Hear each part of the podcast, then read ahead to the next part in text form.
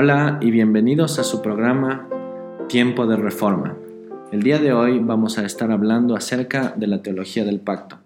Y para esto me encuentro con el pastor Pablo Landazuri, pastor de la Iglesia Reformada Luz de Vida. Bienvenido, pastor. Gracias, Cristian. Eh, buenas tardes. Eh, les damos la bienvenida también a nuestros oyentes, que cada vez son más, y les agradecemos pues por, por escucharnos.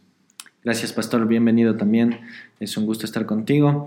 Ah, antes de que empecemos con nuestro tema, ¿podrías por favor recordarnos las direcciones y los horarios en los que se reúne la Iglesia Luz de Vida? Sí, eh, la Iglesia Luz de Vida se reúne en Quito y en Cumbayá los días domingos a las 10 de la mañana en ambos lugares y a las 5 de la tarde solamente en nuestra iglesia en Quito.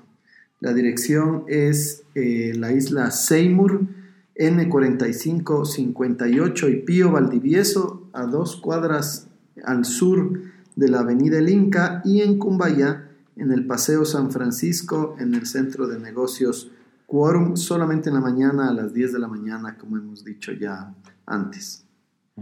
Gracias, pastor. También no olviden que pueden dirigirse a nuestra página web en www.iglesialuzdevida.com .es y también pueden escribir a nuestro email con sus dudas.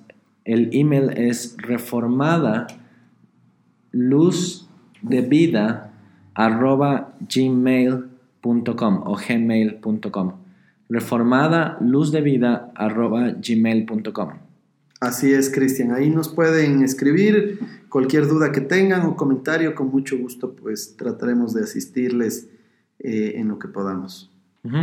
Bien, gracias pastor. Antes, eh, ahora que vamos a empezar con nuestro tema, quisiera yo preguntarte, ¿de qué se trata la Biblia? ¿Cuál es el tema central de la Biblia? Sí, Cristian. Bueno, de hecho, em, esa es una excelente pregunta y tiene que ver con esta idea del, del pacto, ¿no? La Biblia, finalmente podríamos decir, al riesgo de ser muy simplistas en, lo que decimos, pero para que nuestra audiencia tenga una idea y empiece a investigar más y aprender más. Podemos decir que la Biblia tiene que ver con la historia del plan de Dios para redimir a su pueblo. ¿no? Podríamos decir que, en resumen, de eso nos habla eh, la palabra de Dios. La Biblia no se trata de un montón de... Mm, eh, historias sin ningún tipo de relación o unidad. Es verdad que hay diferentes libros escritos en diferentes épocas, en diferentes contextos y de diferentes formas literarias, pero todas tienen un hilo con, eh, perdón, hay un hilo conductor que va a través de toda la Biblia y ese hilo conductor nosotros podríamos resumirlo como precisamente el pacto que Dios hace con la humanidad. Bien, pastor, y quizás muchos no están familiarizados con, este, con esta palabra, el pacto. ¿Podrías explicarnos qué es un pacto? Sí, bueno, eh, en términos generales, un pacto, eh, eh, todos podemos entenderlo, ¿verdad? Es un contrato, podemos decir, eh, de acuerdo entre dos partes, en donde cada parte se compromete a hacer algo para alcanzar alguna cosa y que está esto fundamentado sobre ciertas eh, condiciones impuestas a ambos eh, a ambas partes en términos muy generales verdad luego ya Dios en su pacto tiene hay diferentes eh, ¿qué diríamos? Eh, eh, cualidades o diferencias según vamos a ir viendo, ¿no? Y los tres pactos que comúnmente la teología reformada pues ha identificado. ¿Podrías explicarnos cuáles son estos tres pactos? Sí, básicamente se habla de un pacto de obras, se habla de un pacto de gracia y se habla de un pacto de redención. Algunos autores eh, unen o incluyen el pacto de redención dentro del pacto de, la gracia, pero más allá de estos, se, los organice de dos o tres maneras. El más, lo más importante son sus conceptos ¿no? y sus, sus definiciones, tal como las encontramos en la palabra de Dios. Bien, y podemos, ¿puedes explicarnos qué es el primero? ¿Cuál es el pacto de obras o qué es un pacto de obras? Sí, un pacto de obras eh, o el pacto de obras tiene que ver con precisamente este plan de Dios de crear al hombre bueno a su imagen, eh, santo, sin pecado, ¿verdad? una creación eh, que Dios hizo para el hombre y para que pues en esa creación el hombre viva para la gloria de Dios. Esta relación, sin embargo, o este pacto hecho por Dios con Adán, nuestro representante, tenía una condición. La condición tenía este pacto, recordemos siempre, Cristian y oyentes, que Dios no tenía por qué crearnos, Él no estaba bajo ningún tipo de obligación, Él ya desde ahí muestra su gracia creándonos, sin embargo, Él nos crea como su pueblo en Adán, y Adán tenía un solo mandamiento. ¿El mandamiento cuál era? El mandamiento era que de todo, del fruto de todos los árboles Adán podía comer, Adán y Eva, menos del fruto del árbol del bien y del mal.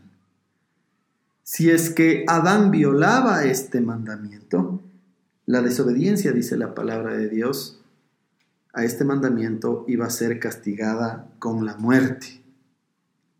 ¿No? Alguien podría decir, pero que Dios tan duro pero tenemos que otra vez recordar, Dios no estaba en la obligación de crear a Adán, Dios lo había creado y Dios está en el derecho de imponer sus condiciones también. Dios fue, eh, perdón, Adán fue hecho por Dios para darle gloria, para disfrutar de Dios eh, en la creación que Dios también le regaló y junto a su mujer Eva y la familia pues que posteriormente tendría. Eh, lo que también pues eh, deducimos o concluimos es que por otro lado, si Adán mantenía o se mantenía fiel a Dios, si él no desconfiaba de Dios y no desobedecía, pues Adán iba a vivir la plenitud de la vida con Dios. Esa es la estructura del pacto de las obras. Cristian se les llama de obras porque Adán estaba sujeto a cumplir con un mandamiento específico dado bajo eh, eh, eh, el riesgo de que si no lo hacía pues iba a experimentar la muerte. Ok, y en ese sentido entonces, ¿qué es el pacto de gracia? Exactamente, ¿qué es lo que sucede? Como la mayoría de nuestros oyentes conoce, Adán y Eva pues no fueron fieles a Dios, desconfiaron de Dios, pueden leer en Génesis capítulo 3 precisamente este relato y lo que sucede, en lugar de obedecer a Dios, hicieron precisamente lo contrario. Al desconfiar de él, eh, Eva cae... Eh, presa de sus propios deseos y tentada por Satanás, ella termina eh, comiendo precisamente de este fruto que Dios le había dicho que no podía comer. Inmediatamente Dios pudo haber eh, realmente eliminado toda la creación. Pero Dios tiene gracia con Adán su esposa eh, y su esposa Eva, ¿verdad? Y Dios mismo es quien promete la venida de un Mesías. En el versículo 15 del capítulo 3 de Génesis, Dios, aunque él tenía ya todo el derecho de ejecutar totalmente eh, la condena que había prometido hacer, Él tiene gracia. Espiritualmente sí, hay lo que se, eh, lo que se conoce como la caída. Eh, Adán y Eva entran en este estado caído y espiritualmente podemos decir mueren. El hombre a partir de ahí nace muerto y así ha sido desde esa época. El hombre nace muerto espiritualmente y simplemente esperando también morir físicamente y luego experimentar tristemente, si es que no tiene un Salvador, la condena eh, en el infierno. Pero Dios muestra su gracia enviando o prometiendo primero un Mesías que será el Señor Jesucristo, aquel que iba a destruir la cabeza de la simiente de la serpiente, ¿verdad? Y ese despliegue o desarrollo, esa explicación es la que vamos viendo a través de todas las páginas del Antiguo Testamento y luego ya en su cumplimiento pleno en la venida del Señor Jesucristo. En otras palabras, Cristian, a partir del mismísimo Génesis, Dios mismo muestra gracia diciendo, yo voy a poner un Mesías quien va a ser su Salvador y en quien podemos encontrar, o nosotros los hombres pecadores, podemos encontrar el perdón de pecados. En ese sentido, fíjate, Cristian, tanto los creyentes del Antiguo Testamento como los creyentes del Nuevo Testamento son salvos a través de la fe en el Mesías ese Mesías que para la gente del Antiguo Testamento estaba por venir en algún momento y que para nosotros vino ya en la persona del Señor Jesucristo. Eh, en ese sentido es, que nosotros eh, vemos en la palabra de Dios una unidad del propósito de Dios de salvación en Cristo solamente, a diferencia de otras visiones como el dispensacionalismo tan común en las iglesias eh, evangélicas, o en muchas de ellas, en donde se ven propósitos partidos o propósitos distintos en cada dispensación que ellos ven en, en la Biblia. Nosotros decimos no, porque la Biblia dice no. La Biblia es acerca del Mesías prometido por Dios para un pueblo que no merece de esa gracia y sin embargo Dios pues la tiene eh, con nosotros.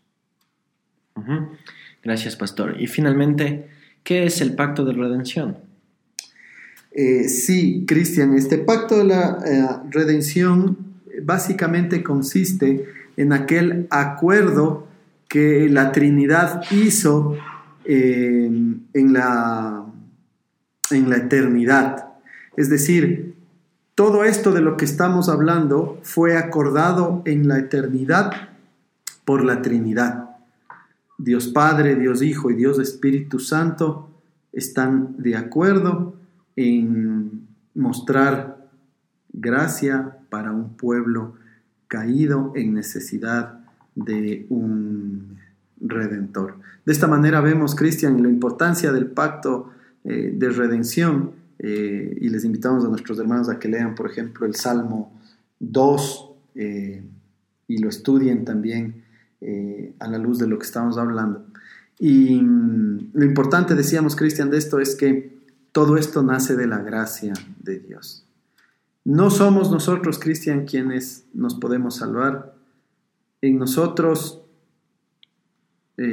como algún cristiano lo dijo anteriormente, eh, con lo que nosotros hemos contribuido para nuestra salvación es con nuestro pecado realmente. Nosotros no hemos hecho nada y el ser humano es incapaz de salvarse.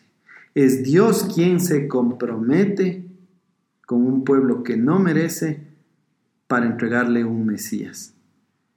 Y como decía anteriormente, esto nace en este acuerdo eterno hecho por la Trinidad, que se va luego desplegando y que nosotros luego leemos según lo que Dios nos ha revelado en su palabra.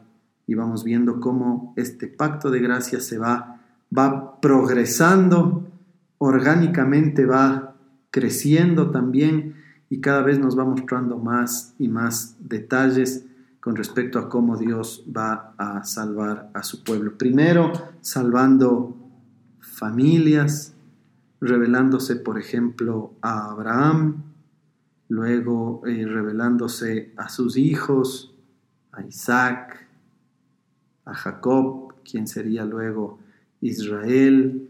Luego vamos viendo más acerca del eh, pacto mosaico, vamos viendo eh, luego cómo se va revelando al rey David, etcétera, etcétera. Pero siempre con un hilo conductor y siempre con un punto, podemos decir, con un clímax, que es ese Mesías prometido y luego que cumple su obra de redención, Jesucristo el Hijo de Dios. Bien, gracias pastor, gracias por tus respuestas, perdón.